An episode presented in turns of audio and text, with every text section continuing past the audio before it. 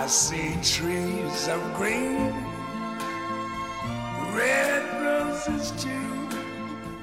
I see them blue. 欢迎来到后浪剧场。后浪剧场是一个由后浪电影学院编辑部发起成立的空中剧场。我们依托于后浪电影学院和后浪剧场两大品牌图书，邀请影视和戏剧领域内的创作者与观赏者、教学者与研究者、爱好者与评论者，与我们一起观察和反思当代社会的艺术创作与文化生态。Think to myself, what a wonderful world.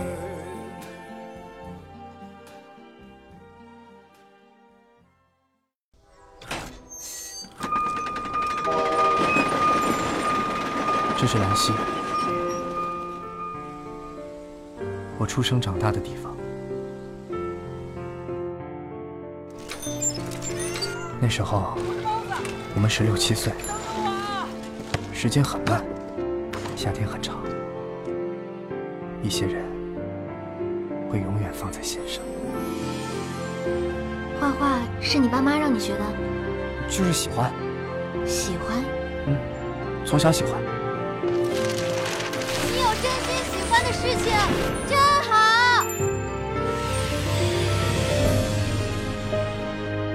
我不会再回学校了。如果你不想考大学，那我也不考了。走开！大家好，欢迎来到后浪剧场，我是小树。啊、我是草草啊。上一期我们请来了《昨日清空》的配音导演姜 Sir，然后这一期我们请来了他的两个徒儿，也是《昨日清空》里头的两个重要的配音演员，其中一个是女主姚哲田的幕后声音，她就是段奕璇，跟大家打个招呼吧。Hello，大家好，我是光合积木的配音演员段奕璇。哇，折田附体。另一位是这部戏里头男配花生的扮演者斑马老师。大家好，我是光合积木的配音演员斑马。嗯大家对这个光合积木这个 title 好有荣誉感，我听的。已经融入到自己的那个业务当中，递名片。名片，对声音名片嘛。嗯，咱们节目开始之前，我先问一个曾经问过姜 Sir 的问题，就是这片子你们在参加完工作之后，有以观众的身份去看过完整的成片吗？嗯，看看过。嗯。看的时候是什么样的体验呢？就挺神奇的，因为我是新人嘛，嗯。这等于算是我第一个正式一点的作品，啊、然后就看到自己的声音出现在那个大屏幕上，就觉得啊，很有成就感。会不会觉得在欣赏一个不太是认识的人？不，没没没有，就是会忍不住发现自己的毛病，然后心、哦并且心虚。哦，斑马老师呢？你应该不是第一次出现在大荧幕上了吧？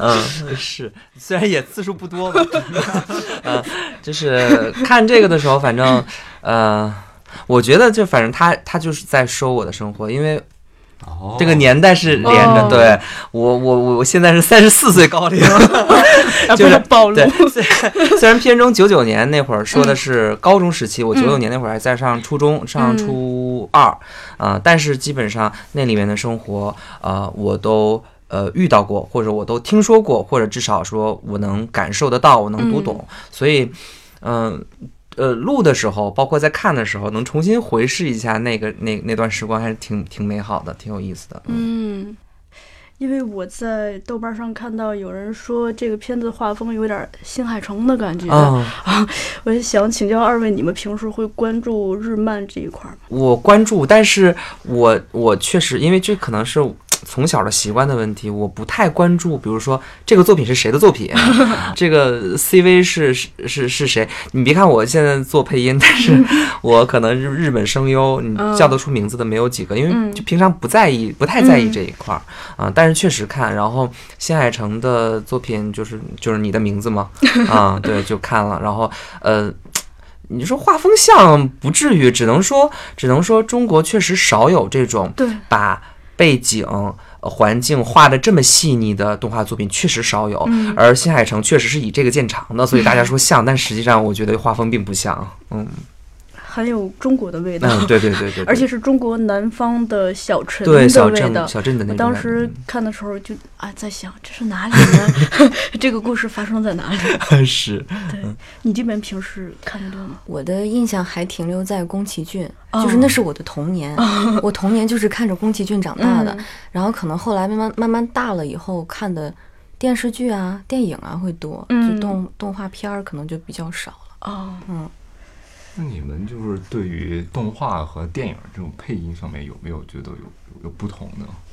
那就是差别挺大的。电影一般来说还是偏生活，它比电视剧还要生活。基本上我们就是配电影的时候，就是你生活当中是什么状态，你电影的时候就要求什么状态。然后可能像我们经验不是很丰富的时候，就即使说我们我们已经觉得啊够松了，够生活了，但是可能外面听出来还是还是有配音的痕迹。但是动漫肯定不是这样，我们生活当中肯定不是按动漫这种这么这么说的。嗯，所以差别挺大的。但是《昨日清空》这个，我们还是呃偏生活化的去配，因为毕竟它讲的是我们生活当中发生的事情，而且很近了，已经是呃身边的事情，所以还是尽量靠近生活，这样大家听着也舒服。虽然它是以动画的形式呈现出来的，但它毕竟还是一个讲现实。真实生活的一个电影的作品，嗯，那个我先简单的从头倒一下 就是我除了好奇这个片子的幕后，我对二位也是充满了好奇，对，就是大家是什么样一个机契机机缘进入到咱们这个行业的？因为我知道逸璇，你好像是偶像，对吧？这个梗过不去了。这个梗，天哪！嗯，我可能该改个名字，不好意思，又同名同姓。我是之前偶然间来试了一次音，然后哦录的那个《刺客五六七》嗯啊，然后后来就是正好那时候我也是大四，然后嗯临近毕业，然后就是差不多到大四了以后，我就来这边来学习啊，然后哦，跟着一起录一些项目啊之类的。那说明那次录音还是给你留下了比较深的印象，嗯对让你意犹未尽，是吧？前肯定之前肯定是喜欢这个 行业，哦然后就是偶然，哦，嗯，很巧，缘分。那笨啊老师呢？呃，我我是之前我我在就在网上做、做网络配音，配一些广播剧什么的。然后后来一一年的时候，呃，那会儿是那个有个全优生的一个生呃比赛，配音比赛，哦那个应该是中国第一个正儿八经的做配音比赛。嗯，然后当时也是跟着那个魁拔联动的，然后在上面认识了姜 Sir，然后呃后面的时候就是姜 Sir 逐渐给我介绍了一些戏，在后面几年，比如说什么那个小杨过呀、飞流啊，都是在我还没有完全到呃就是做全职的职业配音的时候，姜 Sir 介绍的。然后后来我就觉得，嗯，我既然很喜欢这个，然后 有姜 Sir 的大腿可抱，那我就我就全身心的投入到来，投入到这里来，然后。一六年的时候加呃正式加入到光合的，嗯，所以其实你这个有点像典型的从那个爱好者一步一步的走呃上了职业之路。是是，过程倒是蛮蛮艰辛的，嗯但是嗯、呃反正走到今天这一步也挺开心的。嗯 感受到了。斑马也算是就为广大爱好者就是有一个榜样嘛，就对啊榜样嘛，大家知道能普通爱好者也能够进入这个这对啊个圈嘛。对这个就跟我们上一期也接上了。我不是也问过姜 Sir，就是嗯通过网配进入好呢，嗯还是通过去进行专业的训练好呢？那斑马老师是这两条道儿都走了。呃，嗯这其实就是因为我之前网配时间太长了，嗯所以就养成了一些很很多毛病，所以在一六年刚到光和来哦，配音的时候配群杂，然后一个侍卫就两句话都配不好。就是要么就找不着感觉，要么反正就是就感觉不对。那时候是张凯老师、凯姐在、嗯在导戏，后来就两句话，人家也不可能就导你很长时间啊。嗯那时候那时候还是那个还不是像现在培训班，嗯，然后嗯导了大概有十几分钟，凯姐说嗯不耽误时间了，你先出去吧，就是这个样子。然后你想，打击到就就是打击很大呀，嗯因为我就觉得，嗯，之前我也有作品啊，对吧？小杨过、小飞流啊，还不错嘛，是吧？然后来到这儿，啊，两句话的侍卫都说不好，哦那会儿真的是打击挺大的。嗯可见这个就是自学和对被教学之间还是差别有区别很大的。对我我改毛病真的改的很痛苦，而且呢？比如网配会习惯用对网配有调调呀哦，就是我们说话都是这个样子的，就是那个大家好都是这样的。但是配电视剧你不能这么配的，嗯嗯，然后反正很多那种细小的毛病，可能平时听广播剧的时候没怎么太觉得的，但是你听电视剧的话就没有这么配音的。嗯，所以就真的是改的很痛苦，因为那我已经配了一六年，想配了八年了，王配这个 这个习惯真的很难改，哦嗯，很痛苦那一阵子。二位是什么时候进入到咱们这个项目的？进入四四月份来试音，哎，不是，不是说真实的时时间，按这个戏的这个前后啊。期，以这个戏为参照的一个时间，比如说，嗯，它画面已经做好了什么这样，啊，就是半成品的时候 嘛。对，多多么半成，但其实跟我们最后看的差不多了，哦它可能就是有一些小的小的细节啊，就差一点点，或者就是画面已经很完整对基本上是完整的缺台词，确实对。，偶尔会缺几个口型。我是大部分画面还是线稿的时候，呃，不是不是不是线稿，就是。嗯，三三维线稿，就它是三维做的，嗯但是没有上色，没有加材质的那一块儿，然后做做的预配啊，嗯我参加了预配的配配呃录制。咱们接到这个项目的时候，就是工作时间充裕吗？是不是一般会给后期留的比较少呢？时间？我花生还好，花生词儿不太多还好，嗯我也还好吧，录了一天一天吧，啊、半天加半天一天，还好。嗯。你看就是你们的时间概念跟我们这种外行的时间概念是不一样的。啊你们说还好什么的，我以为可能花十几天什么，结果 哦你说一天。对，大家的对时间的这个心理概念是，嗯，心理期盼是不一样的。对，所以就是外行不懂内行嘛。嗯这项目也是离生活比较近，所以大家找感觉还是比较容易的。嗯，嗯，咱们在拿到这个角色的时候，会会做一些准备吗？比如说按头的，或者是生理上的、身体上的准备，比如说就看一下动画片儿 类型的动画片儿，或者是以考虑一下这角色的他可能是是一个什么样的人。嗯肯定也会。当时我们一起，我跟是晚上，嗯然后我跟姜老师我们就一起看了这个片子，从头到尾先看了一遍。哦然后提前，其实试音之前，姜老师就把剧本发给我了，嗯剧本都是已经已经通读过，然后哦。顺我大概其知道是个什么嗯。情况，然后然后自己去找一下感觉吧，因为我其实我心态有点老，就是老灵魂是吧？姜草一直说我是一个更年期少女，然后我。我当时录的时候，我觉得是我病态比较严重的时候，嗯。我就拼了我的老命，然后让自己变成一个心里住着一个少女的少女，一直在劝自己，我很年轻，我就是一个少女，信念感嘛。对信念感，我很年轻。哦，不过你刚才说的这就这一番啊，对我来说是巨大的细节，我们就爱听这种细节。对，什么什么，先把剧本读了一遍，什么姜 Sir 把我就是这种具体的细节，啊对于我们来说都是认知空间哎。我以为说是他说脑灵魂，然后把自己修炼不成不，他描述他整个工作流程，我对这些是特别着迷，因为他让我更对这个工作有更深的认知。对，嗯嗯嗯，斑马老师，我我就是预配的时候，因为配了嘛，所以就呃呃剧情很熟悉了。嗯然后呢，呃，又配花生，花生这个人物的性格呢，说句不要脸的话，就是很贴近我的。虽然我已经三十四岁高龄了，但是我心中一直住着一个少年。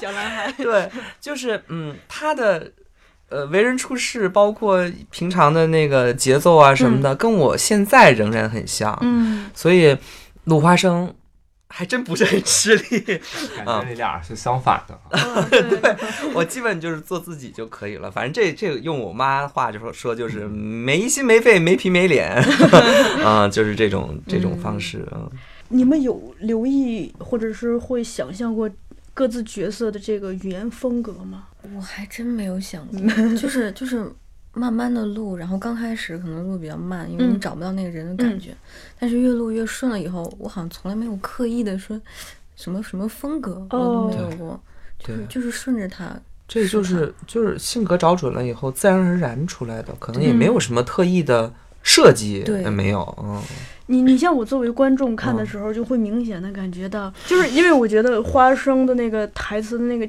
基调整体比较高，就是嗯。起的调子比较高，嗯。而且他说话也很就是直爽那种感觉。那那个姚哲田，她作为一个女生，而且是一个被家教管得甚严的女孩儿，她她说话会有很多，她的调子比较轻柔呀什么的，嗯。会有这样子的一些东西。就是我作为观众的一些感受。应，该就是理解人物以后自然而然出来的，嗯，嗯，咱们当时配的时候是一起配呢，还是单个儿配的？单收的，单收的。就是一个人一个人的录。哇，哎，那这样会不会就因为因为我刚才我和小树也在那个 光和积木的那个教室里边儿旁听了一下他旁听的们的台词旁听理，解，大家都是都是一起录的，因为这样能够感受到就对话，互相的对节奏嘛。互相的反馈嘛，嗯他就会给你反馈。如果是你一个人录的话，会不会就是对，怎么说呢？这这就是现在现在的工作的这个形式就就是这样的，就是说，呃，我们还是以单收为主。可能嗯早期的时候，像姜 Sir，呃，入行的那个年代，肯定是大家一起录的。嗯但是现在可能大家的就是戏也多，然后嗯大家就这儿录一个那儿录一个，可能就没有办法聚在一起。这是这是就现现状就是单收。然后呢，单收说如果搭不上词儿，这属于是配音演员的自我修养了。哦嗯，对，就是就是我们需要搭上词儿，我们需要感觉是对上的。嗯，你这样说，我突然觉得大家好孤独啊！对，一个人在一个封闭的那个录音间，假装自己和很多人说话，，其实然后。所有的人都是你想象出来的。嗯，想象想象一下这个画面，万万一这个画面还没有成型，比如说线稿的时候，你选对着什么都没有的东西，对，就其实如果真是像呃，就是那种像日式动漫那种纯线稿的，然后自己又单收，那个真的是非常考验配音演员的功力的。嗯，聊到这儿，我想起了那个姜 Sir 之前给我们写那个表演练声课的推荐序里头，嗯之前写过一段文字，嗯。我忘记有没有用到了，嗯。但是这这个文字里头就提到这么一个，就说配音演员在找人物的时候，这个人物他虽然是个普通人，但每个普通人身上一定会有他不寻常的一部分。嗯你某种程度上，你找角色就是找他身上这个不寻常的地方。嗯，你们在 呃准备各自的角色的时候，有这样从这个角度考量过吗？就是找到它的特殊性，呃，这样或者说是他是怎么去找一个角色的？对，就问的更泛一点，就是怎么来找他的？因为我感觉你比如说像姚哲田这个角色，其实这个人设还蛮常见的，对吧？嗯，基基本上我们每个人的中学时代都有这样一位女生，品学兼优，家长家教甚严，嗯，是，嗯，然后负责女神一般的存在。但是我觉得他不一样的点就是，他很乖，嗯，但是他内心很丰富。他不不是说啊，我妈妈让我怎样我就怎样，嗯我还是有我想做的事情，我有我想要就是去尝试的东西。嗯，我觉得这是他不一样的地方吧。哇，你这个一下子找到了人物自身的一个反差，内外反差对，。我觉得因为不然他不会有后面剧情的 发展，对，故事就不会发生了。就是在一开始，不然就剧终了呀。花生，花生因为在片中体现不多，所以嗯它其实人物并没有那么的立体，可能展现出来的也并没有那么复杂。但是我当时录的时候，其实多多少少还是有把自己的一部分东西投射到这个人物上的。哦，尤其是最后，其实我就整全篇我看了也挺多遍了，嗯然后全篇最戳我的，当时录的时候也是嗯。最戳我的，就是最后那一个镜头，就是火车开走了，嗯。那后边喊涂小艺那个那张，因为我是我我我上大学毕业的时候，我们宿舍我们一共四个人，嗯。然后三个那三个男生就分配到了世界各地的三个地方，哦有去江门，有去济南，还有个去去去国外的，然后我是一一把他们送走的。哦，你是最后那个。对，我是最后，因为只有我留在了北京，嗯，然后那个就是送送我那个好哥们儿走的时候，在地铁站，然后当时还都大家很正常，结果最后 对啊，临走临走的时候拥抱一下嘛，一拥抱我就就绷不住了，狂哭，然后我那朋友也狂哭，然后反正就是就是当时录的时候，一下就想起来当时那个镜头，嗯所以呃，包括录的时候。你眼圈儿也湿的，然后再重新看的时候，那时候也很有感触，所以还是自己有一部分东西能投射到这个人物身上。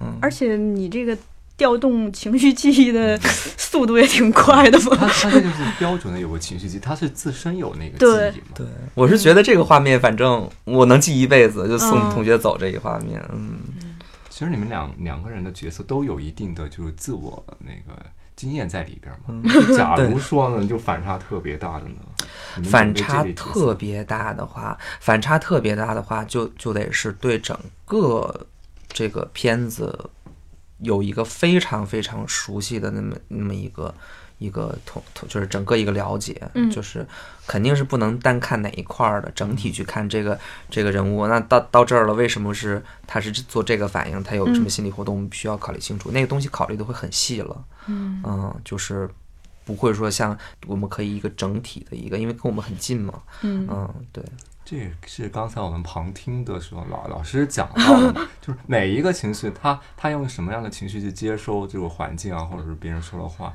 他他好像每一种状态，他会试，当刚才是试录了几次不同 状态的那种。嗯对，其实就我们录的时候，有时候心理活动，有时候老师在外面讲戏的时候，嗯有的时候是会会会会给你一个示范哈，嗯我我就老师要录的话是怎么录，然后有的时候你去模仿，有的时候老师讲戏就是你看。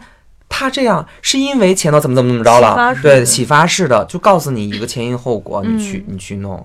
所以就是，如果说这个这个人物真的离我们很远的话，那我们通常也会这么准备，嗯，一个承上启下的一个总，嗯一点点细节抠，这样才才才才真实。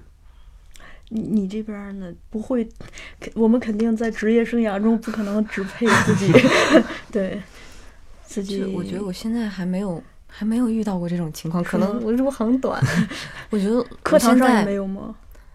课堂上也没有，就是我觉得就是也也录过一些嗯。不管大的小的人物，就是我觉得他总有一个点是跟我身上对是我哦。在我身上能找到的。然后如果录他的话，就是把我身上那个点放放大，然后去跟他更哦贴近这是。有方法。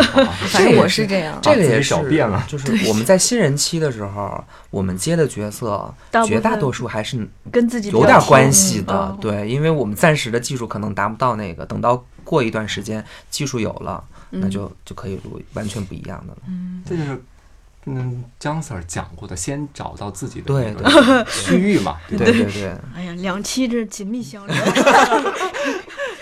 要听懂这期必须听上一期，的，听了听了上一期必须在这一期上再呃回回馈一下。又又又点击量嘛，对，斑马老师，我在就你刚才提到你调动记忆那个块儿，嗯。其实我比较好奇的是你自己。嗯，对，当你把把这样一次就是其实是一次很很重的情感嘛，嗯。再一次通过戏里头演绎过之后，对你个人会不会造成一些变化，或者是你对那个记忆的一个？变化是什么意思？那比如说，嗯、可能我打个不太恰当的嗯嗯例子，比如说，可能你当年送你的同学的时候。呃，该说的没有说出，有一些话该说的没嗯说，也有些拥抱也没来得及拥抱。那在这个戏里头，他都完成了之后会，会觉得可能有一种完完成是完圆满的那东西，或者是特特别爽的那个。嗯，就我个人来说，其实不会，其实会加重我那会儿的遗憾。啊，嗯，就我我我是有有人说青春遗憾吗，青春嗯。的遗憾属于啊什么酸甜的啊，什么你你你你回过头来再想的时候，觉得、啊是是是美好的什么回忆什么的，我觉得不是，我觉得遗憾就是遗憾，你那时候你有爱就要说出来或者怎么着的，嗯。就是这样，嗯因为有的时候真的你翻回去再想的时候，你越想会越后悔，有很多东西，嗯，所以。加深了他的痛苦。对，录这个的时候，因为当时我们他去江门工作那个那个哥们儿，然后呃，当时的那个工作他不是很理想，嗯，所以他其实还是很想留在留在北京，但是没有找到特别理想的工作，嗯然后他当时念头就是在那边先工作一段时间，杀回来，然后我当时的想法也是说。杀回来，然后嗯送他走的时候，我说你也要杀回来啊，哭着啊你也要杀回来，你要杀回北京啊。然后他说嗯，然后走了，然后结果人家在那边 结婚生子啊什么的。怎么说呢？就是这种遗憾会让你对那个时候的那个记忆更加的深刻，所以你录这个的时候，我是觉得我当时看啊，涂小艺，你看最后涂小艺其实也没有跟。呃，发生在一个城市，嗯就是彻底的分开了。我当时就想说，哦，就是那个样子。如果说那个哥们儿，因为跟他关系很好，那哥们儿如果回到北京来啊，现在应该呃呃平常喝喝酒啊，嗯聊聊天儿什么的，但这就是永远的遗憾了，嗯所以就更更深刻。那你怎么排解这个他带给你的痛苦？没有啊，哭一场啊。嗯当时录的时候就是真的，嗯嗯，录完以后反正倒不至于泪流满面吧，反正就是呃眼眶湿湿的啊，嗯就是这样的。当时而且那个呃看成片的时候，就是呃这可能有有点涉及到剧透了。结尾的时候，整个制作人员会有那个去介绍自己当年的遗憾，嗯然后那个已经出预告了，啊已经出预告了对发是吧？啊太好了就是。呃呃，我我曾经如果我跟那个人飞到另外一个城市，嗯现在我可能跟他在一起，然后跑呃有个漫画一个飞机，嗯。他真人在这儿，还有什么嗯。同桌告白呃告白啊什么的嗯，画一个漫画的同桌，我当时哎那段我真的不行哦。啊，真的特别难受，就是青春的遗憾，真的大家不要有遗憾，我觉得、嗯、这个东西很很苦涩，不是酸甜的，遗憾他就拍不出来了。嗯是嗯。对，这故事不就是很多时候故事就是因为遗憾才有了故事嘛，对对。都圆满了，大家都去生活了，就顾不上讲故事了，也无心去听故事了，嗯。因为自己正在经历故事。哇好好啊，这句话，好一个鼓掌是，切回到姜 Sir 课堂啊，啊因为我我那个我听的听过姜 Sir 说特别多的话，嗯而且都记忆犹新。对他曾经提到过，他就他说配音演员要特别讲气息，嗯然后还要控制自己的口水。嗯这个这个就是在我一个外行看来，嗯它就是一句话。嗯 然后我不知道你们就是站在你们专业的角度上，这个话里头背后藏了多多少对？气息这事儿怎么理解？你你可以举例子。就是这个事儿其实挺虚的，嗯因为我没有上过姜 Sir 的课，描述这个事儿又有点不要脸，就有点像带艺从师，呃，不嗯不是从师，就是反正带着所谓的艺嘛，打着引号的艺过来的。然后虽然改毛病什么的，但是没有经过系统的学习，所以都是慢慢摸索，自己摸索出来的。然后。可能反正就是，比如说气息啊这种，有的时候说，哎呀，老师说你的气息得拖着这个话，啊，什么意思？我不知道。对，后来可能就是某某一次说对了，老师说，哎，对，就这个意思，哦，是这个意思，然后记住这个感觉了，啊，基本就是。对，就是这样。然后七夕有时候拖着话说的时候，你会感觉他情绪很丰富；如果没有七夕的话，他就会非非常白，尤其是那种，尤其是那种大悲大喜的时候，哦没有气的话，哇、他在干嘛？他在说什么？对，就是这种，嗯。逸轩，你有补充吗？我觉得，我觉得我也是，嗯就是我的专业的这个，就特别专业的这个训练，我也是没有太，毕竟我们我们来上这个课，嗯呃，他的那个呃关于这方面的课上完，其实嗯还是要靠你练，对，但是在短时间内，你说我能练成怎么怎么样，肯定是不行。是这样子的，就是呃，我们这个节目本身也是养成系的，对对，所所以我们我们也喜欢采访养成系的嘉宾，就是看看到大家在从艺的道路上不同状态的样子，比如说你现在就是你这个状态，嗯，就是我其实你这个状态反映出来的一些情况，可能它更有对人更有启发意义。嗯对嗯，对于我来说更新鲜。如果你现在已经成功了，坐在这儿讲，我我只会说，哎呀，赶紧记下来，哎呀，赶紧记下来。对，我之前也是，就是，哎，最近我们当时刚录完的一个嗯电视剧，嗯就有一场戏，就是我的特别特别，就是他特别喜欢的一个人死掉了，然后嗯他就又哭又闹，又打又闹的，就那种嗯特别特别。嗯情绪太起伏了，而且我本身我在棚里这样一喘，然后一嗯喊一哭，我就会头晕的那种人，我是反应特别明显。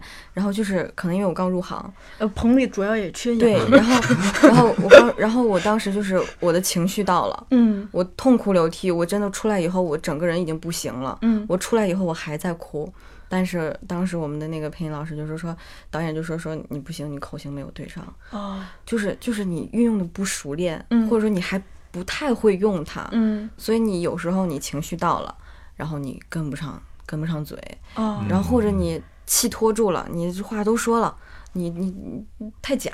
嗯我现在就是这样的一个情况，是吗？嗯，对，就我个人有一个情况，也希望跟二位讨教一下，因为我有的时候平时从来没有留意过自己说话的这个声音状态。自从做这个节目，我就发现自己有的时候说话还上气儿不接下气儿的，就呃倒不过来，听的让也让人很累。嗯。对，就这这是不是也属于气息对这运用的不够好、不稳？对，我觉得这就是我们当时上课的时候，老师就是说女生会习惯性的把气吸到胸腔，嗯。吸到这儿的话，你吸的气特别少，嗯，然后就会很憋。哦。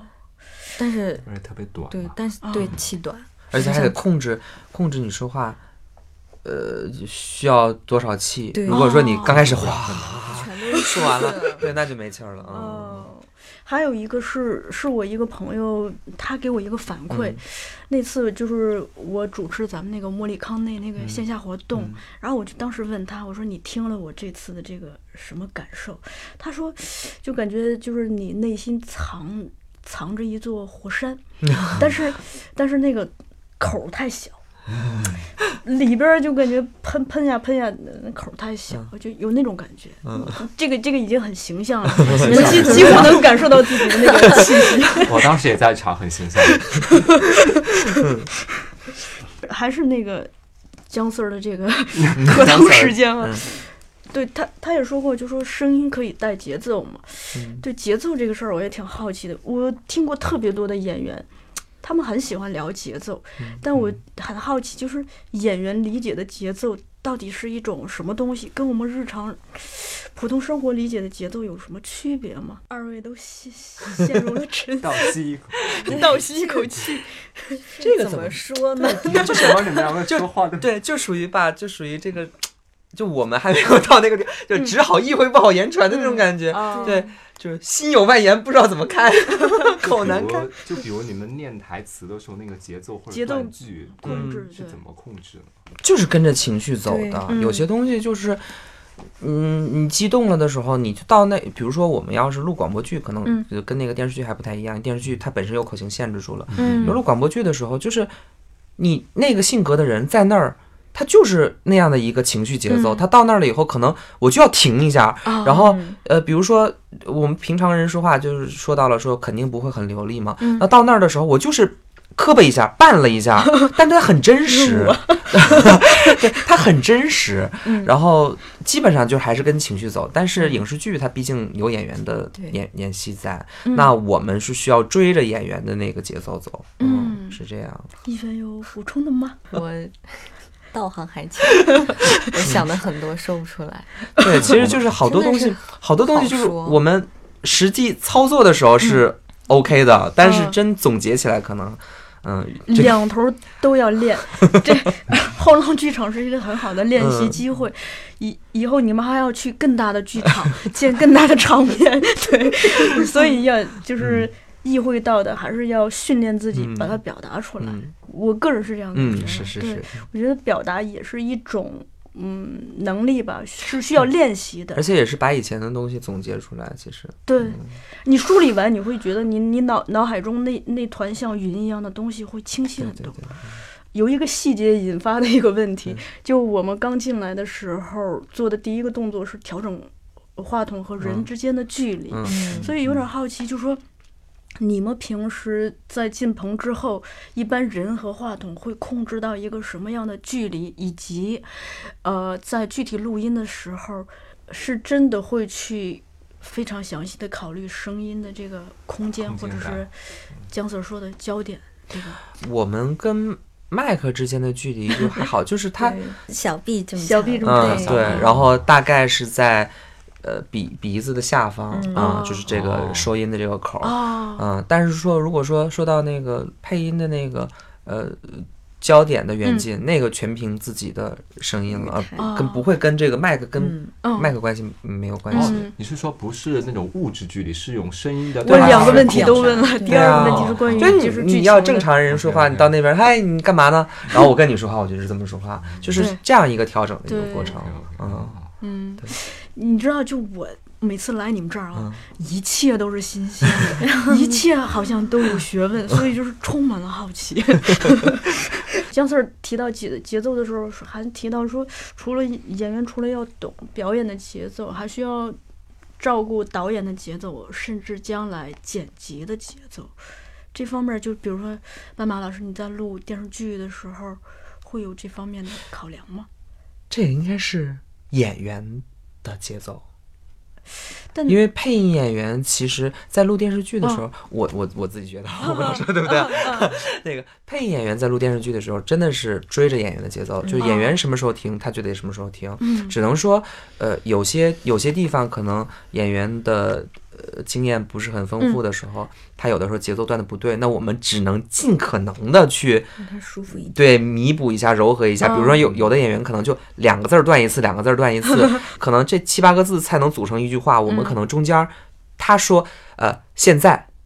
接下来这么说，我们可能就现在，接下来我们需要把这个气息连上啊、但是也有限。如果它断的太太远，我们也不可能那什么。所以录电视剧的时候，我们还是追着演员的，嗯、可能这说的是演员的节奏吧，嗯，因为配演员在电视剧这一块儿的主动操作的空比较间确实被动对，确实比较小，嗯，被动比较大。我再问一个比较白痴的问题：他配电电视剧的时候，有机会跟你你所配的那个演员去交流或沟通，很少，很少。嗯，很少，可能比如说这个演员对这部戏非常重视，哦，然后就毕竟嘛，就是演员也比较担心配音演员把这个我精心准备的角色配呲了，对吧？所以他可能会有交流，但是通常很少会有。对，有很多演员还是对配音有一些微词。对，但是这个东西啊，就是但我觉得是这样子的，就是说，好的演员，首先他可能都不需要配音演员来帮自己修这些，嗯，那他对等等于是他不是对配音演员要求高，他是对声音本身要求嗯但是要求高。但是我现在觉得，就是就是现在有一个很奇妙的误区，就是大家觉得有配音演员给这个演员配音，就说明这个演员的演技不好，台词不好。嗯其实不是这个样子的哦，啊、就是有很我们配的时候有真的有很多演员的台词非常好，演技非常好，但为什么又让我们配呢？一个是他有可能对他有可能没时间，他没这个档期，或者说他把这个档期空出来，可能这个成本会很高，那我们的成本就是很低。嗯然后另外一个可能就是有有些演员演的时候非常好，但是他进棚一守着这个麦克就懵了，我不知道怎么录，那他出来的效果就是不好。嗯。但他演的很好啊，他台词都很好，所以这些东西是需要我们配音演员嗯。去帮忙的。所以就是不是说配音了就一定说这人台词不好。嗯所以现在搞，但是外面宣传一直是这么宣传的，包括包括很早期还有那个数一二三四五的，现在我们很少见有数一二三四五的了，就很所以你们见过数一二三四五？我们没有见过，那都是很早期，可能老师姜 Sir 那个那个年代 偶尔可能会见到啊，但是我们很少见，因为就是现在的演员也比也很敬业了，很少有这样的情况，所以就是，但是现在大家一宣传一说配音，都想的是一二三四五，想的这人台词不好，其实不是，但是外面这么宣传的，所以演员一听啊，我配音了啊，这个是不是大家认为我太子宝？所以。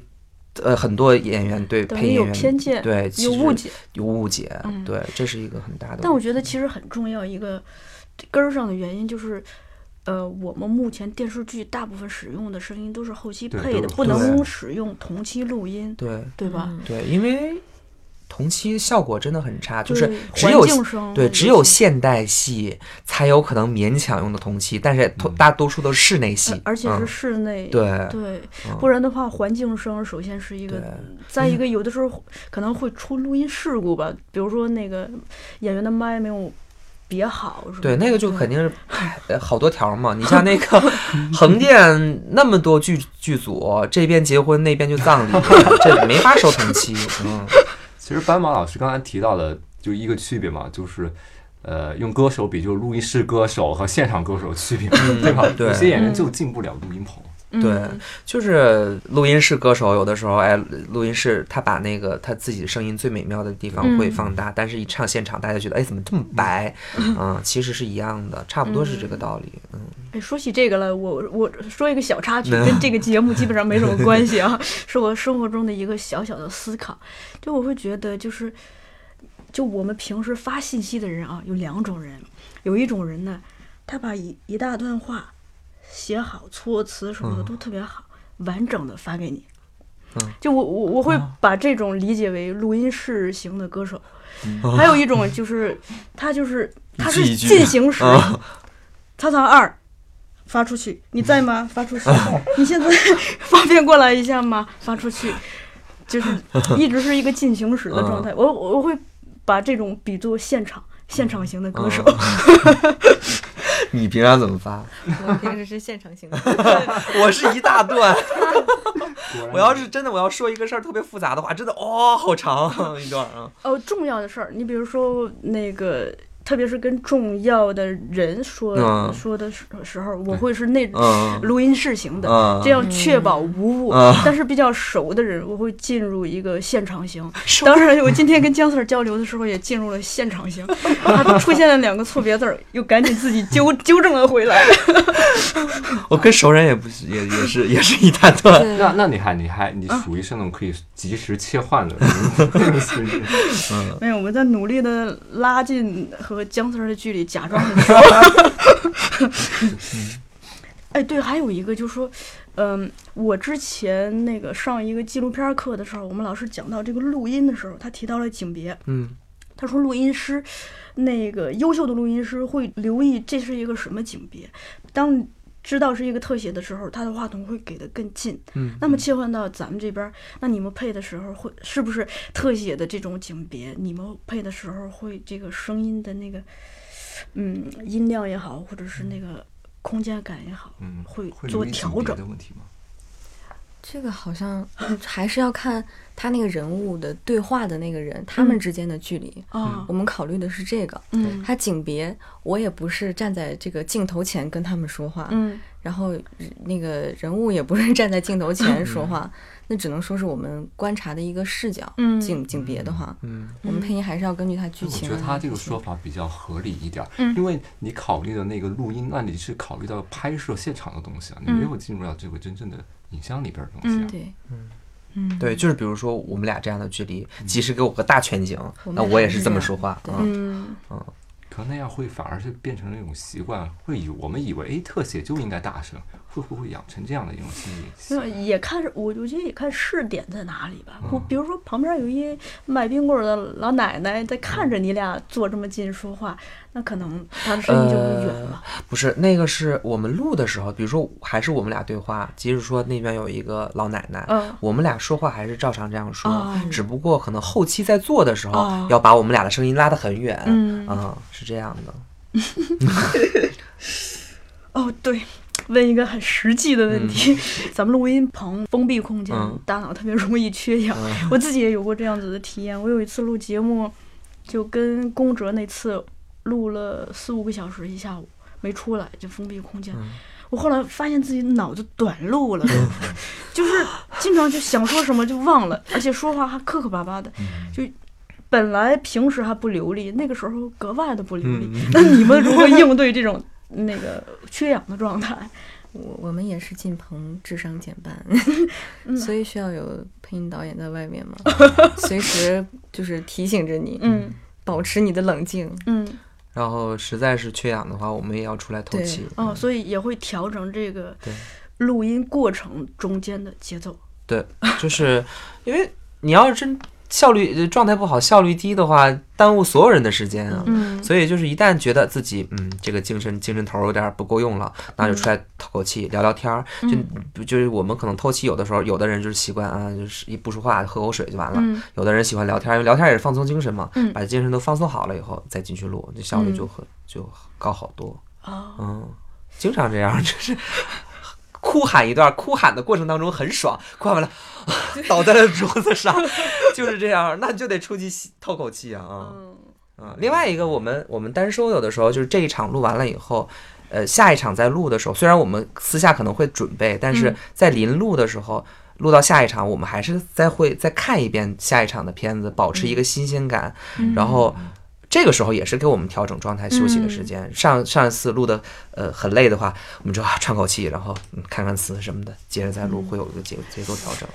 今天就是录的时候，我也多次提到“节奏”这个词儿啊，就我自己是感觉到，就是说生活中其实也处处都充满了节奏，而且节奏运用的好的人啊，处理起很多问题会会更顺手一些。我前两天去见了我一个忘年交，这忘年交六十多岁啊，嗯他跟我提提到他工作的一个细节，非常的打动我。嗯他说，嗯，他在组组织一个项目，然后需要每周召集大家来开一个会，然后呢，每当有有重要的事情跟大家说的时候，他会把那个场面变得特别的轻松，就嘻嘻哈哈的，就就就感觉大家一直开着玩笑，嗯然后先让大家放松下来，告诉大家没有大事儿发生。嗯然后当大家都放松下来的时候，他在玩笑之间就把那个事儿就已经说完了，嗯然后大家好像无意识中就把这个东西接受了。嗯然后我当时这个细节特别打动我，我就觉得哦，姜还是老了。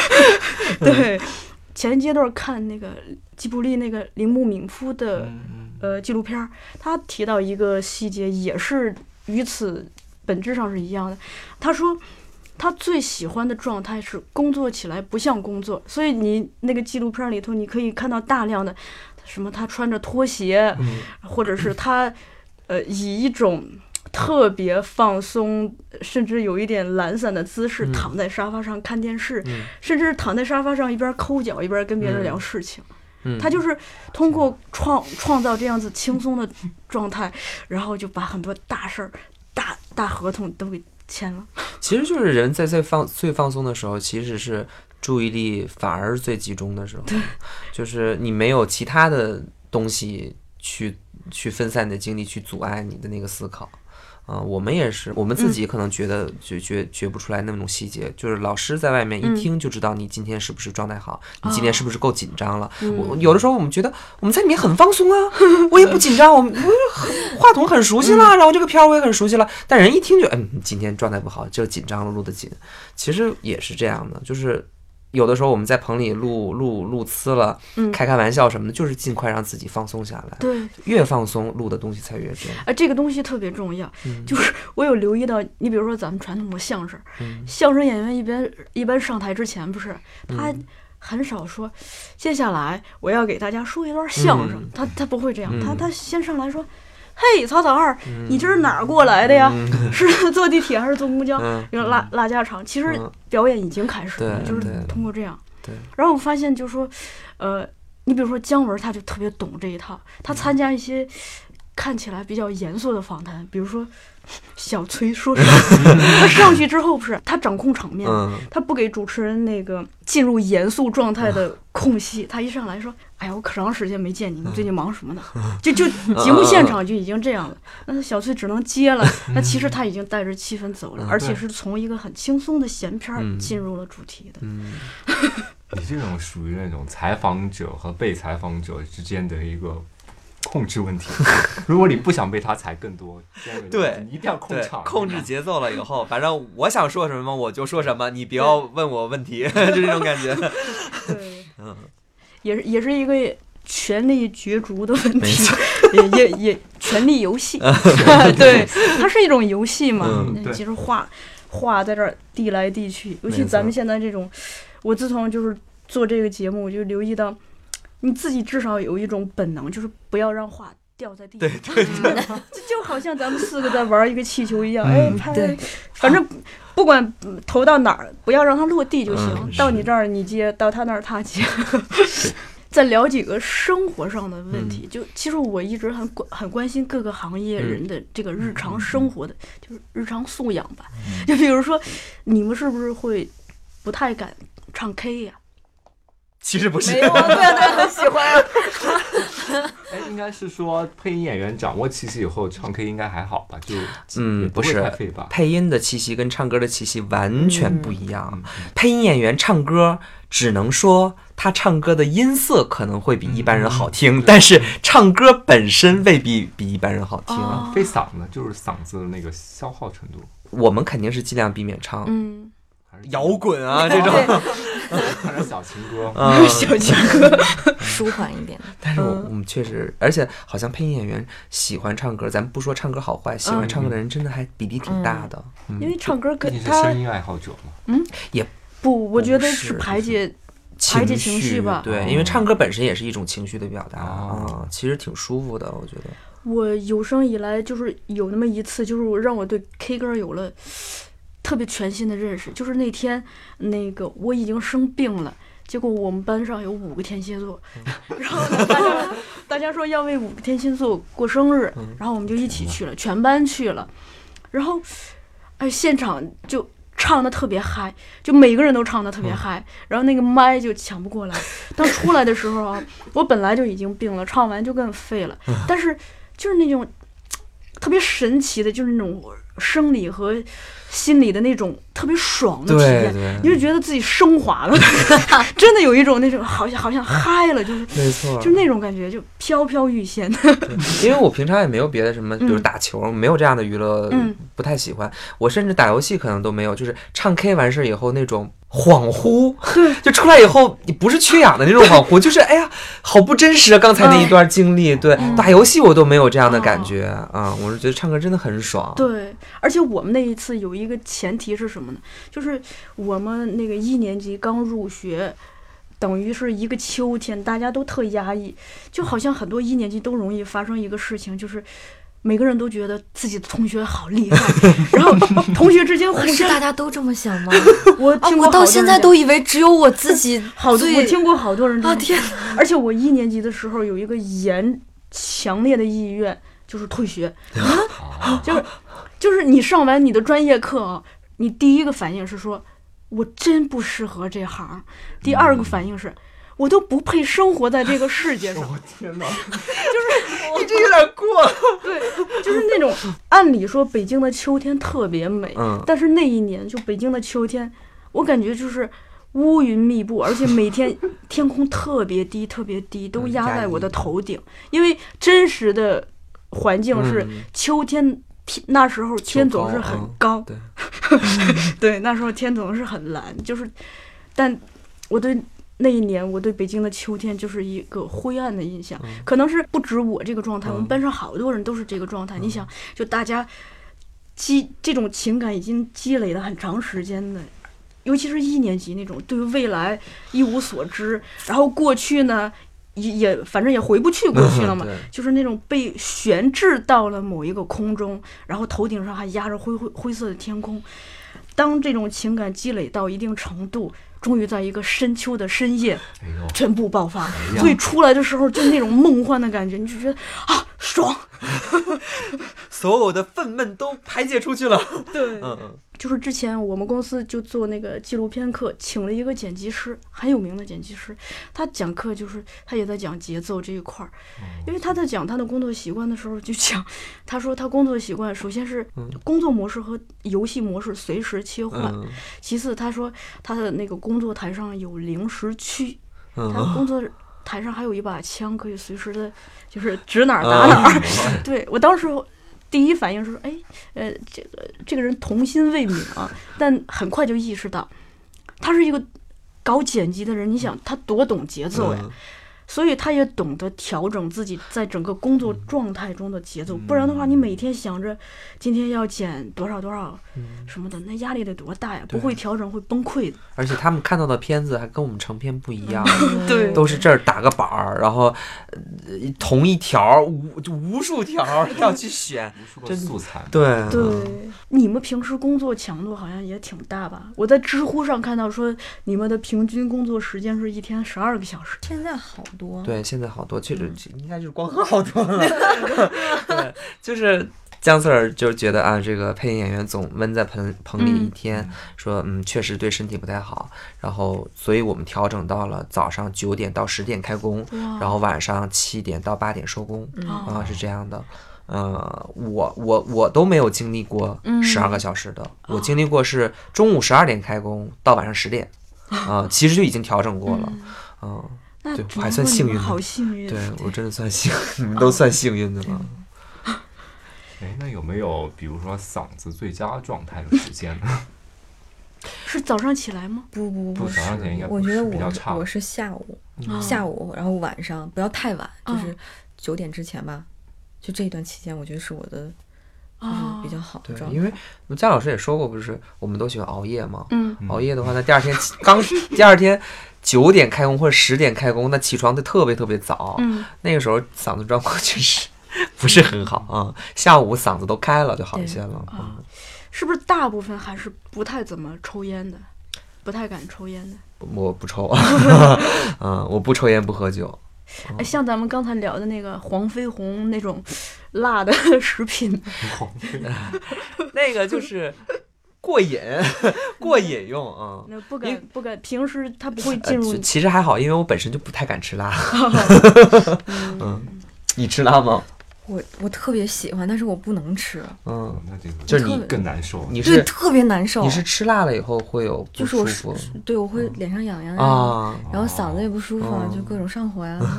喜欢吃一个东西但又不能吃，真的是很痛苦。因为这不像抽烟和喝酒，它有时候对身体会有危害。我吃个辣椒怎么了？体重会影响是影响声音吗？比如说我太胖或者太瘦，比如说你突然变得很胖，或者突然减肥减得太猛了。嗯，我我觉得我有，就是我刚来的时候，我是在减肥，我减的那段时间特别夸张，就是就是瘦了很多，但是气虚，特别虚，就是说所话以是影响气。啊就喘，各种喘，它那个不行肯定是会影响气的。嗯嗯，就是嗯配音演员。胖一点儿的配音演员，相对来说，也不是说所有胖子都这样，嗯相对来说气会比较足。对，啊、嗯我我的好朋友就是基本上他录音的话，我们就要叫收口子，就是要把那个那个外边那个要要收一下，这样他是他气足啊，说的都是啊。如果是按照我们平常录音的那个那个口子去录的话，全都是炸的。嗯，对，有这样的，但是但也有一些胖人可能相对来说会比较虚。但大部分应该还是就是比较胖的人，因为他底气足。对，嗯，普遍唱歌不也这样吗？对，歌手对啊，很很多歌手胖子的嗯。胖一点的歌手都是啊底气很足，然后轻轻松松唱高音这这种。但会不会胖就容声音容易变细，就没那么啊不不是不不是。不是，嗯，哦。这还是跟发音位置有关。嗯，你看，还是还得请教内行，外外行总有很多错误的想象，误区，对误区，嗯对，所以我们这个既是那个姜 Sir 课堂的复习时间，也是一次面向大众的这个嗯排解误区的时间。在知乎上还听到一个知乎知乎这个，嗯对这这知乎对这期节目的参与度太高了。对我看到一有人说，配音演员可能私下里就不不太怎么爱说话了，因为话都在工作中说了。这个对，还是看这一天录的什么东西，录了多长时间。嗯如果说是这一天录的全都是喊的或者情绪特别激烈的，嗯确实，你这点气儿全都。工作时间撒出去了，回家那真的就是，虽然不是说累到躺床上睡觉吧，嗯但是就真的是围在沙发上或者围在床上看看书、看看电视就拉倒了，真的不想说话。所以，嗯，确实是这样。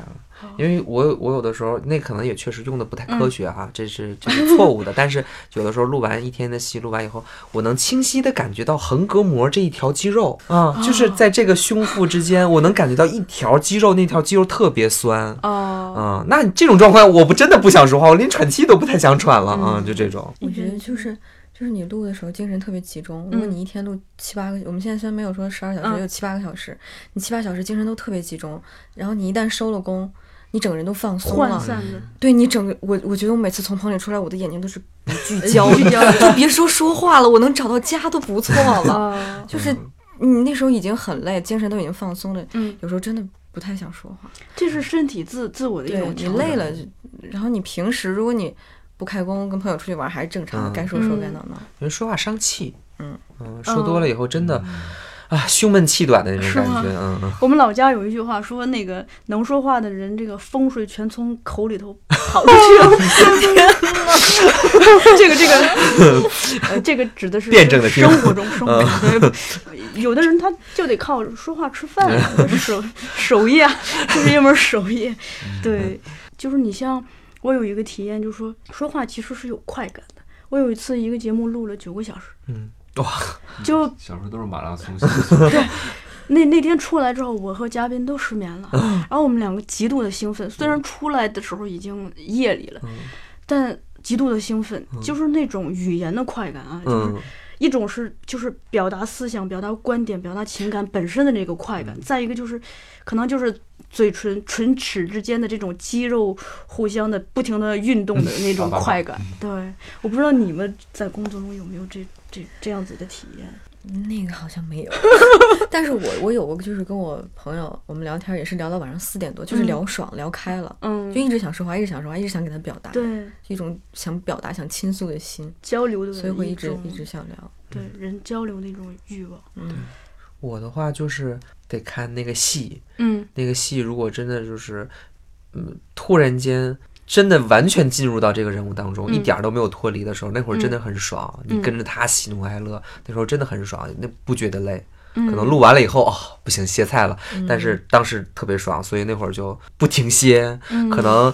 就是中间出去换气、上厕所的时间，没没有，进来接着录，不啊，对，不需要连，下去就可以。害怕这个气氛断掉。对对，因为你上个厕所你就打断了，你就找不着当时。你说不没没问题，上啊那个那个接着录，然后这水水没了不不打了，接着来。对我嗓子不哑了不哑啊，好来接着来啊，就这种啊，就是这种状态啊。嗯，一璇，你刚刚提到你那个就是集中与涣散的状态啊，我都有理论依据可以告诉你。对，嗯，我们公司出了一本书叫《深度工作》，然后这个这个书呢，这个作者就研究很多这个大的哲学家或者是就是我们认为的比较卓越的人的一些工作哲学或者或者说工作方式，你就发现。但凡优秀的那些人啊，就是他们基本上，首先他们的生活极其的自律，每天基本上在仪式感上是一样的，比如说八点起，几点睡，这个是一样的。其次呢，就是一个人在一天这个二十四个小时里头，一定会有这么一段时间是高度集中的时间，一这这段时间就是书名所说的深度工作。就是你那个时候可能都忘我了，你也忘记了时间，忘记了周围的一切，就再进入这样一个状状态去工作。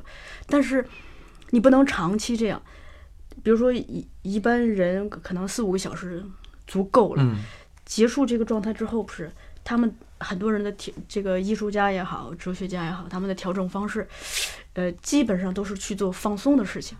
有的人爱聊天就去聊天，有的人爱陪狗散步就去散步，有的人似弄花草就去弄这个花草。所以就是他们是靠这种一张一弛的调整来维持，嗯。日复一日、年复一年的这样一个循环式的运动，嗯然后在这种积累中，通过时间的积累，可能就真的是可以从实现从易到从技到易的一个嗯升华。因为配音其实也是，就是配音的工作其实。呃，情绪强度挺大的，因为你这喜怒哀乐，人一辈子可能 喜怒哀乐都我们都集中在几天时间体验，呃，我们也需要这样的放松。嗯然后录音的工作又挺累的，所以好像很多配音演员都挺宅的，嗯，就是也不太愿意出去，嗯可能出去随便逛逛街，出去旅游的都很少。一个是确实是工作可能排的比较满，嗯另外一个旅游也真的挺累的。觉得大家好多都是选择在家看看电视啊、看看书啊什么的去放松，嗯，都挺宅的。你这边呢，就是非工作时间的一个打发哇，就我们我们当时一直在说，就我们我们之间我们在说说东坝就是我们的北京市中心，啊，没有出过这个区域。我觉得我来了以后，我连地铁卡都不充了，哦，因为我用不到了。嗯，就家跟工作室又很近，哦每天走路就上下班，就是两点一线。我觉得我嗯又回到了我的学生生活。是吗？对，然后如果休息的话，就是在家挺尸，嗯，就躺着，就是连坐着，连坐着都不一定，我一定要躺着，嗯 就一定要休息。我要把我缺的那些觉，而且我我有一个毛病是什么？就是比如说我这这一个星期我要录录音，然后这一个星期我是晚上睡觉是，就是我我的我感觉我是清醒的，嗯。但是我睡不实，嗯，睡不踏实，只有这个戏录完了，我才能说啊，我睡得不知道什么什么什么都不知道了。所以我觉得配音演员生活还是挺单纯的，单纯的生活造就单纯的人。嗯，我觉得配音演员人际关系也挺单纯的，嗯。就是跟呃人际关系，或者说我们算也算个小职场吧，算特殊一点的职场，嗯。职场关系跟外面的职场关系都嗯。一比，就是外面的职场配音圈子的这个职场当中的一些，你说有人地方肯定有江湖嘛，也有一些什么，对吧？有一些这这乱七八糟的东西嘛，对吧？跟外面的一比，简直小儿科一样。那我毕竟我来这儿之前也也工作了嗯很多年，七八七八九年这样的样子，就是一来我觉得哇、好单纯啊，大家的人际关系相处都好轻松啊。然后即使说，比如说有有一些角色。呃，大家一起试音，然后我很看重这个角色，但是被别人竞争走了，那也是正常竞争，也不是说靠什么，哎，我送点钱，送点礼，人另外也都是片方选的，也不是跟配音导演的关系也不是很大，所以大家竞争都很良性啊，啊，我就觉得啊，好轻松，好舒服，就是这样的一个，我觉得，所以这个是你是向，等于是向配音爱好者发出了一一次 炫耀式的号召，炫耀式的啊。是的，对，嗯我们编辑其实基本上也是这样一个状态。嗯我是觉得，就是人的精力总归是有限的。嗯，当我们不必去应付那么多的复杂的，甚至是世俗的人事关系的时候，或许才有可能更专注的去在自己的这个专业上有所精进。嗯，没错，没错，嗯对还有一个就是说，你刚才提到睡觉啊，平时对 我我会把它理解为是一个让身体补充能量或恢复元气的一个动作，就是我们配音等于是输出嘛，嗯，声音的输出也包括思想和情感的输出。那在私下的生活里头，怎么来维持自精神上的一个输入呢？平时看看书，嗯出去，其实我觉得就是你的一些在戏里面的，你给他们的一些情感啊什么，嗯其实是来来自生活的。嗯你虽然说我说我天天休息的时候在睡觉，但是你还要你还是要 你还是要多往外走一走，嗯你要生活在人群里面，然后嗯你才是你不能不食人间烟火。嗯，那你录的东西是什么？从哪儿来的？就还是要跟人们去交交流啊，去接触，然后去看看书，丰富一下自己的精神嗯世界，看看电影，然后去学习一下嗯比你更好的一些老师的一些东西。嗯我觉得这是我补充的一个方法。对，我觉得配音演员跟演员没有什么，就在这一块儿上没有什么嗯太本质的区别。嗯演员也要体验生活，配音演员也一样。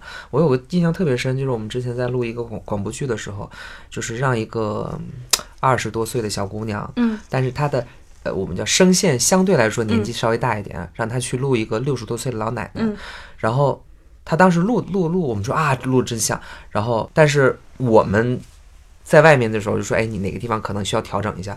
但是，嗯，这个这个老师，这这个这个这个小姐姐就说，不是啊，我平常看我的奶奶就是这样的啊，这就是注注重观察生活。嗯。当时我觉得哇，哦，就好就这样了，就是这样，因为我我可能有的时候哎没观察到这一块儿。嗯。啊，他观察到了，那他表现的就是真实的，就是这样的，所以我们也需要观察生活，体验生活。其实，你俩这个是我我回应一下啊，对我先举几个例证，就是说强调一下观察生活这件事儿，就是首先我个人的观点，我会觉得不管是演员还是我们普通人，都应该观察生活，嗯因为生活的表象底下藏着特别多的秘密。嗯如果你发现了它，其乐无穷，而且你的 而且你的生活会过得更顺畅一点，就是是你会觉得没那么难。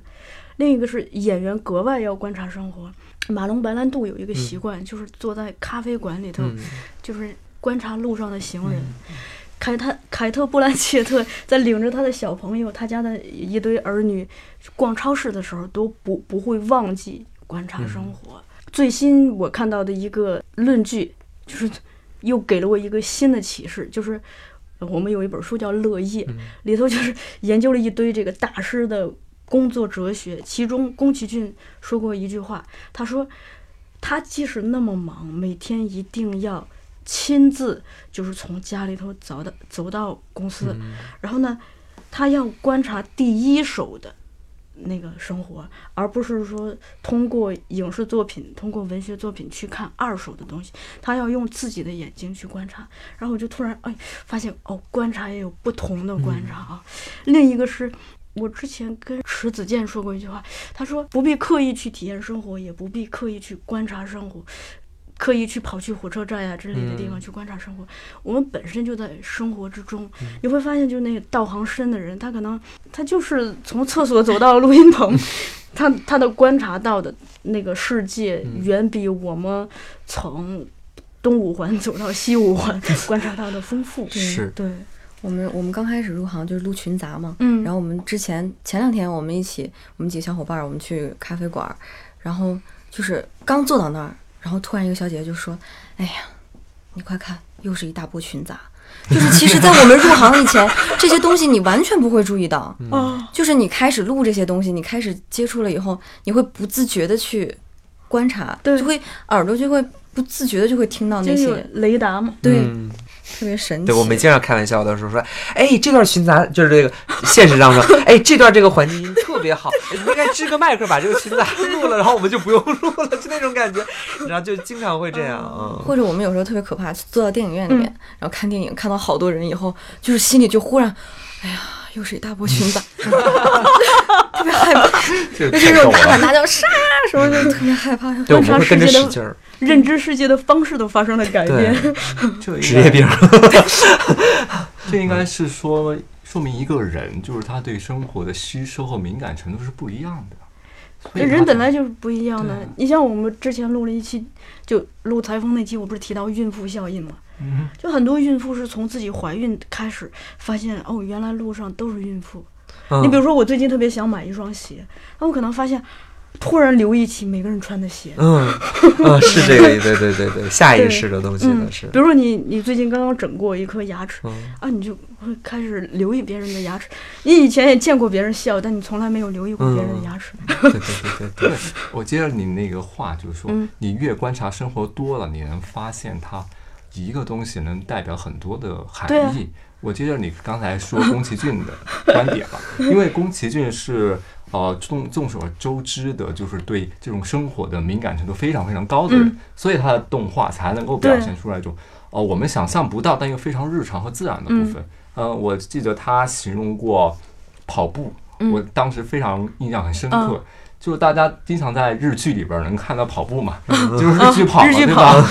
就很多人会认为这种跑步是代表一个角色、一个人物的那种情绪的一个抒对发是吧？对力量，或者是嗯他的呃那个坚韧感、决心。对，但宫崎骏其实他对这一段有过有过不同的理解嗯，我觉得这一段给我启发非常大。嗯他说，其实跑步其实是表达脚下那片大地的浑厚，哦就是说他能够通过一个东西能够发现出它还有不同的意义，嗯。这是我们觉得观察生活，呃，我们每个人都会观察生活，嗯。对吧？但是如果你能观察生活当中一个东西能代表不同的含义，那才是真正的去理解到。这个切回到姜 Sir 那那个言论了嘛，就是说 观察之后要需要思考的，嗯。不不经过思考的观察，可能就是就跟我们给家里头买了一堆菜，但从来，但你不是厨师，嗯，对对对，你没思考过怎么把它整成一桌菜比较。机械嘛，对。日常比较机械。嗯，观察这个事儿吧，它这个趣味啊，我再举一个非常生动的例子。电影学院表演系有个老师叫李浩，他在我们公司给表演班上课的时候呢，他经常拿出一段视频来放，然后这段视频就讲了一个。这个老奶奶大约六七十岁吧，她年轻的时候是那种社会主义大生产 那种，被分配到了一个做这个琉璃工艺品的这个厂子。嗯然后呢，厂子有很多人啊，很多年轻人，但是他他就对这个事儿特别着迷。他走路每天走哪儿坐哪儿，就老老观察、老想、老琢琢磨，对，嗯琢磨这事儿。所以呢，他就业绩越来越突出，然后就是他变成了就是等于厂子里头的一个精英嘛。嗯然后后来呢，他就变成了一个民间的艺术家。然后他这个活儿，现在社会主义那个大生产也结束了，都已经进入新时代了，二十一世纪了，他依然在做这个活儿，而且他已经变成了北京一个艺术家。然后呢，这个视视频表呈现的时候呢，就是这个老太太，像我们在街头看到的所有的老太太一样，就在那走走路呢。但是呢，当她看到一棵树的时候，是她把这个叶子拿过来凑近了看。比如说树叶的纹理呀，或者一个一朵花的形状呀，他都会仔细的观察。观察完，他就回去能把那个活儿做得更好。他说这个里头，他用了一个词儿叫“哪有止境呀”。关键的是你得进去，进去以后你就发现其乐无穷，而且没有止境。然后呢，再把故事倒到最初啊，李浩老师是在什么情况下看到这个片子呢？他在等地铁的时候，咱们是地铁有那电视嘛，嗯，然后当时那个电视的声音都坏了，嗯他就光凭着画面觉得。就是那种北京卫视放的那种特别特别民间纪实的那种小短片儿，他当时就看了一眼，他就觉得这老太太有意思，他就赶紧记下了一些关键的信息，回去把它搜到，然后下载下来，从此以后经常用这个东西在课上给我们教学。就是这个故事有两个主人公，这两个主人公都属于对生活格外的观察和留意的。我们这个话题已经讨论到，是，本来戏跟生活也分不开嘛。对，一不小心又聊了不少了。你 你这边有没有什么补充的？咱们可以适当的结个尾了，不要拖太晚。，那我我我问一个比较就是那种粉丝向的问题吧，嗯就是你们你们声优就是你们对这个行业的理解，你们自己会不会追一些声优呢？我我其实没什么感觉，觉得大家就是配演员就是一份工作。工作是吧？嗯，对，就是每天我来干我的活儿，干完活儿我回家，嗯然后把我工作做好。嗯我觉得就就是我理想的状态，啊，所以我没有太关注这些。嗯呃，我的话可能跟粉丝去追声优的心态不太一样。呃，从事这个行业以后，肯定这个行业对于我来说就没有那么的神秘感了。嗯，对，然后可能日本声优这块儿我确实追的少一些，嗯然后中国的配音演员，那就是我觉得他的某些某些处理的方式很戳我，很戳我的点，那我就可能去多看一些他的片子，属于这样，还是以学习心态。可能从业了以后，真的很少有那种纯粉丝心态了。啊、可能也可能偶尔也会有，但是那你做网配之前有没有过这样子的我做网配的时候，一颗明星照耀着你？你的那个爱好是怎么培养起来的呢？这说就长了。嗯，我就我就说之前的时候，我个人习惯可能确实就是对这一块儿嗯不太关注。嗯就虽然我做配音，虽然我当时做网配，但是对配音演员本身那会儿我真的没不认识几个老师，就名字我都说不出来。嗯，是属于这种。嗯但是做配音属于是，属于是我当时又想学播音，嗯又想学表演，但是呢。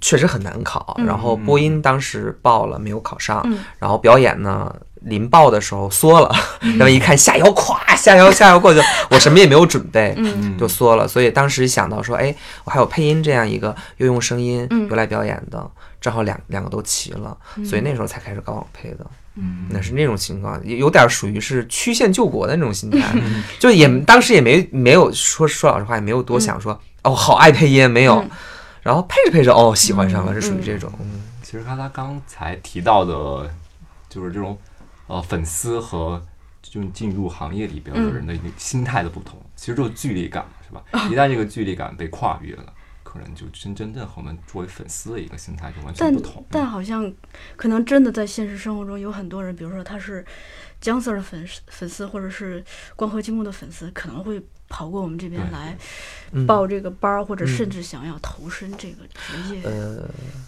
我我客观的讲，我觉得就是以粉丝的心态来报班儿。投身配音圈子，可能确实要慎重。嗯，真的，配音这个这个行业，呃，是肯定现在这个行业要比以前要好很多了。嗯包括可能我们走到台前来，会有一些活动啊，说说的世俗一点，就是可能收入要比以前要好一些呀、相对来说，呃，就大家只看到这些东西，嗯但背后的辛苦啊什么的一些困难啊，一些实际遇到的困难可能都没有。所以以粉丝心态来弄的话，真的就是可能你会把这个美化的太好，嗯然后实际遇到困难的时候，你可能会给你非常大的负面的冲击。嗯有一些可能心理不够强大的人，嗯可能就受伤很严重，甚至可能对这个行业或者对对什么的就就会产生非常大的负面。我觉得这样是对，很抵触，嗯这样是非常不好的。但是你要说，你像我们配音演员，如果说是对某一个老师作为粉丝，那可能还是多嗯多为学学习的心态。嗯所以首先你肯定是要热爱这个行业，我想从事这个行业，嗯然后那。我喜欢姜 Sir，我是姜 Sir 粉丝，我来报姜 Sir 的班儿；我喜欢别的老师，我去报别的老师的班儿，嗯这样才是对的。嗯就你，你首先得想从事这个行业啊、你得而且对这个行业有一个心理预期，我可能遇到什么样的困难，嗯呃我前期可能。对不，姜 Sir 也说过了，嗯可能对于新人来说，前期的收入确实会少一些。嗯然后我可能比如说这种竞争关系啊，嗯抢大家的争竞争角色呀什么的，嗯你都得有一个心理预期，然后你都得做好心理建设，否则的话真的挺那什么的。我当时因为我是辞职嘛，然后嗯我辞的职，虽然当时收入也没有说多高吧，嗯但是肯定要比我刚来光合的时候收入要高，这是肯定的。收入这个事儿，我的心理预期已经嗯建设好了。但是我辞职以后，不是说嘛，那两句话的裙子啊都被配不好，嗯当时真的有那么一丝迷不不是不是后悔，是迷茫。嗯我就在想，我说我值不值当的辞辞职来做这个？但是这都这些已经都做好心理建设了，嗯所以很快就调整过来了。嗯，所以这是很重要的一个东西。以纯以粉丝心态的，真的要不得这种这种想法。嗯就他就跟做演员一样，嗯。嗯，最后我来结个尾吧，咱们也时间不早了，僵尸已经在那儿踱踱来踱去，现在踱的看不到了。对，是这样子的，就是就我们这次跟二位聊天，我能感受到，特别是在斑马老师身上，我能明明显的感受到你对这个职业的热爱，你身上的这个热情。呃，这个东西我在第一次跟姜 Sir 聊天的时候也也感受到了。这个东西，我觉得不管是作为一个倾听者也好，或者是作为你们当事人来说，都是一种很享受的时刻。你看，你们今天等于在这个节目里头给我们科普了很多配音项的知识，虽然我们是来宣宣传 差点忘了这个主题。我都不知道呢。还有这个主题呢。这就叫那个。呃事物事物的那个本末嘛，嗯宣传是一个由头，但我们真正做的难道仅仅是宣传吗？嗯不管是电影也好，电影幕后的故事也好，都是为了跟大家交流嘛。那我们今天现在做的就是交流的一种。然后我们这个节目呢，除了科普配音项的东西，也经常向听众科普一些表演项或者戏剧、电影项的东西。我在想，就是说，不管对配音感兴趣也好，对表演感兴趣也好，有起过这个心，动过这个念，不妨试一试，不要让自己后悔。嗯不管你是来光合积木报一个班儿也好，或者是去找其他的可实现的途径来尝试一下也好，都是一个好事儿。最次就说，哪怕咱进不了这个行业，以我个人的试点来来讲，就说我我会觉得这些东西，就哪怕你只是去关心他、去关注他、去好奇他、了解他，本身一定会给你的生活带来滋养的。我们这个节目，我是特别容易爱跑题，我会把所有的专业问题都引到生活，嗯 是因为在我看来，可能生活才是最重要的吧。嗯工作呀，什么呀，它只是生活的一部分。嗯，没错。生活包罗万象，生活里头藏着藏着这么多秘密，生活源源不断的向前发展。我们可能生活对我们来说是一部看不完的戏，嗯一部读读不完的书，这是我自己一个切身的体验。嗯但是如果说你去通过一个演戏或者一个配音的一个这个虚拟的故事，来能反观到自己的生活或者自己身边亲友的生活的话，就你你会发现，你看待看待生活的角度可能会改变。你原本一个平面的生活，可能会变成一个多棱镜，甚至一个万花筒。这个是其乐其乐无穷，也非常奇妙的一件事情。这是我在从事这个行业之来，我这我主要是做表演类的书啊。对，你看我还没没试过演，我只是作为一个编辑去编表演类的书，它带给我太多的东西了，就是你会发现它一点一点的在，首先进入你的日常生活，其次，当有了一定时间积累的时候，它已经进入你的生命的一一段儿，甚至是很长很长、绵延不断。对，这个时候你都觉得。对于你们来说，自己配过那么多角色，甚甚至比很多演员演过的角角色都多。比如说，等到你们四十岁的时候，可以像姜 Sir 一样，就是代表作列到就是我们主持人念不过来的时候。首先，这是一种你跟那么多人建立过心灵的交流；再一个就是说。在经历过那么多人的人生之后，再再去经历自己的人生的时候，可能会更智慧吧。我个人是这样觉得。是，就是满分作文，结尾非常棒，优秀。嗯，最后还是嗯建议大家，嗯，不妨去看一下《昨日清空 》，到我们的主题上面，感受一下自己。大家每个人都有都年轻过吗？感重温一下那些。遗憾以及那些甜蜜的、美好的、纯真的、干净的东西，这个这个是我们这个时代特别稀缺的。是的。最后，谢谢二位，谢谢谢谢。这么晚，耽误大家休息了。没事没事，耽误大家吃饭了。对，嗯，然后咱们收工，回家该停尸的停尸。嗯，对，拜拜。再见，昨天。来不及说的告别，留在了某一天，是最大的亏欠。和昨天说再见，挥一挥手说再见。十七岁那一年，一转眼从指尖溜走，消失不见。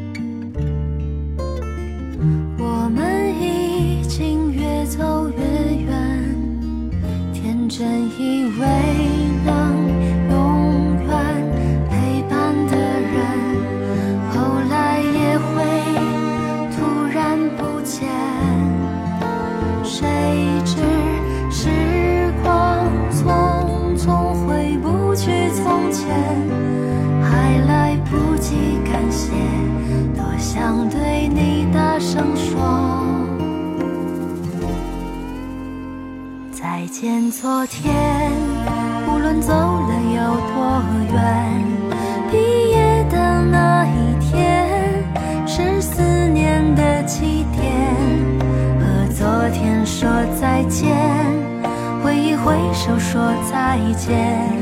谢谢你的出现，是似水流年最美最好。